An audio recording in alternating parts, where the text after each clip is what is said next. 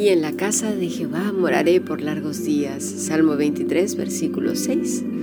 Si quieres participar del grupo internacional, envía un correo electrónico a fundacionbiblica.gmail.com o si no, a más que maravilloso yahoo.es. Estamos llegando al final de nuestro estudio del Salmo 23. Bien, vamos a entender un poco más acerca de lo que implica ser casa del Señor, familia del Rey. Otra de las esperanzas del Hijo de Dios es obviamente un día partir de este mundo para ir a habitar en su presencia. Obviamente cuando Él lo disponga. El asunto es que creemos que nuestra misión acaba cuando somos demasiado viejos y hemos vivido una larga vida. En verdad es un regalo de Dios cuando, cuando vives muchos años y puedes disfrutar de tus hijos, tus nietos y a lo mejor tus bisnietos, ¿verdad? O tataranietos, hay quien tiene esa dicha, ¿verdad? Pero, pero sabemos todos que no siempre es así. Tenemos un apego muy fuerte a la tierra y, en cierta manera es natural, pues porque somos polvo, somos eso, estamos hechos del mismo barro. Cuando nacemos de nuevo, obviamente es difícil concebir nuestra nueva naturaleza y es aún más complicado si no la nutrimos.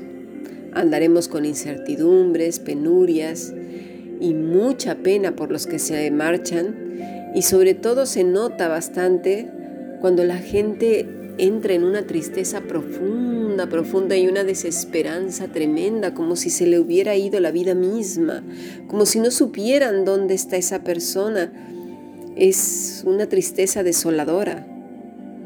No así para el que comprende que sus seres queridos van a la presencia de Dios. Esto no quiere decir que mira, qué bueno que se fue. No, no, no. Obviamente hay un duelo y es bueno pasar ese duelo, pero no con esa tristeza profunda de, gente que hasta se quita la vida por eso o, pierde la ilusión incluso del vivir. Eso no es así. No es así para los que saben a dónde van. Ahora bien, si tienes un familiar a alguien muy cercano a quien amas, incluso a gente que no conocemos, también me refiero que no tenemos una relación muy profunda, pero que sabemos que no aman a Cristo, lo rechazan por completo, pues entonces sí es un dolor tremendo, pero por el destino con el que se van a encontrar, la ira de Dios. Y es ahí la necesidad tan grande de compartir el Evangelio.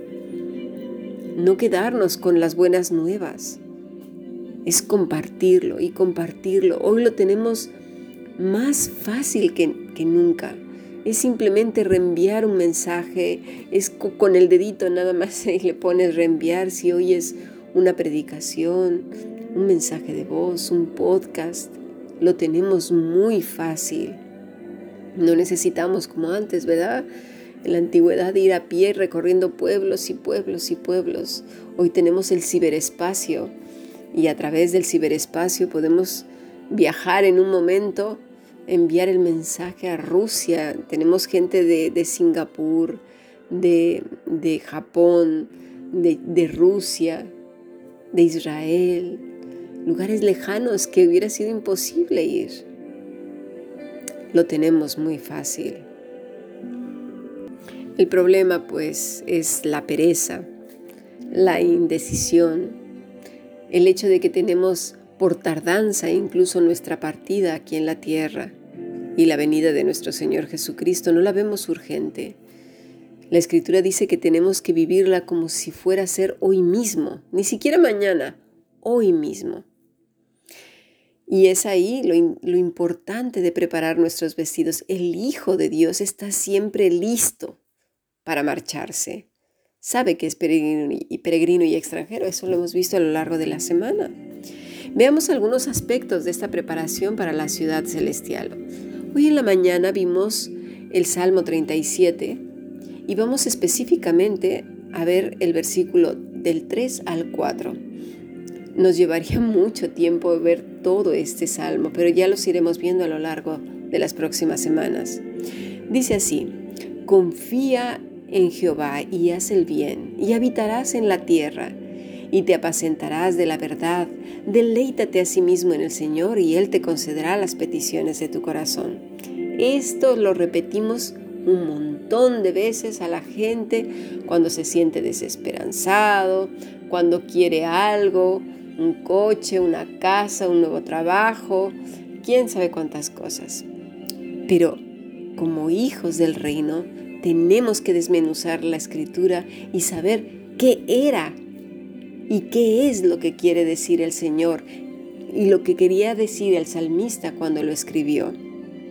Así pues, vámonos a sumergir en este, simplemente en estos dos versículos. Hay mucha riqueza y nos faltarían clases simplemente para estos dos pasajes. Los pocos minutos que tengo en el podcast no me dejan avanzar tanto como yo quisiera. Pero vamos a ver las cosas más importantes. Para confiar en el Señor, la palabra es bataj, que quiere decir apresurarse a refugiarse tranquilo, tranquilo. Confía en el Señor, es decir, apresurarte, a refugiarse tranquilo. Recordemos lo que dice Jesús siempre, separados de mí nada podéis hacer. Yo soy el camino, yo soy la verdad, yo soy la puerta. ¿sí? Refugiarse, yo soy el buen pastor.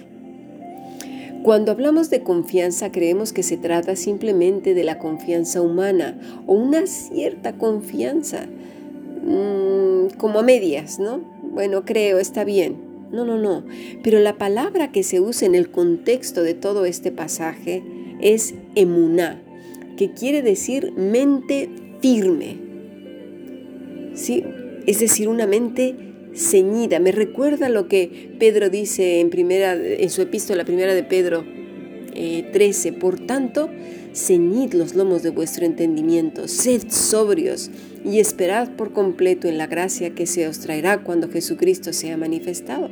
Él sabía lo que quería decir precisamente el Salmo 37. Recordar que los judíos sabían bien la palabra de Dios, la tenían interiorizada desde muy pequeñitos.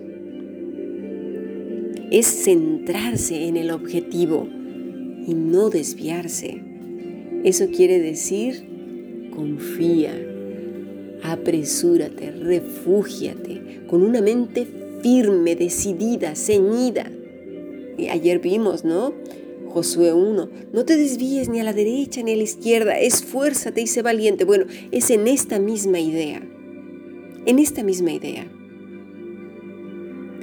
Una mente que es disciplinada, que no anda por aquí y por allá desperdiciando sus pensamientos, que ya lo he repetido más de muchas veces, entre 7.000 y 8.000 pensamientos, una mente normal, una mente desquiciada, desaforada, enloquecida, puede llegar hasta 9.000 pensamientos y pensando puras tonterías que si va a pasar esto, que si no sé qué, que si me dijo que hay no sé qué, que le voy a decir, ya me las va a pagar, pero Dios le va a lanzar un rayo desde los cielos para que se funda y se vaya al infierno, que no sé qué, yo que soy tan bueno. No, no, no, no, no. Nada de eso. Se refugia en el Señor. Y vamos a ver más adelante el carácter de este Hijo de Dios solamente en estos dos versículos una mente firme que se refugia en el Señor, ciñe sus pensamientos y los lleva cautivos en obediencia. No deja que anden por ahí de libertinos haciendo sus nidos en la cabeza. Nada de eso. Un hombre, una mujer esforzado y valiente. Vamos a pasar a nuestro siguiente podcast.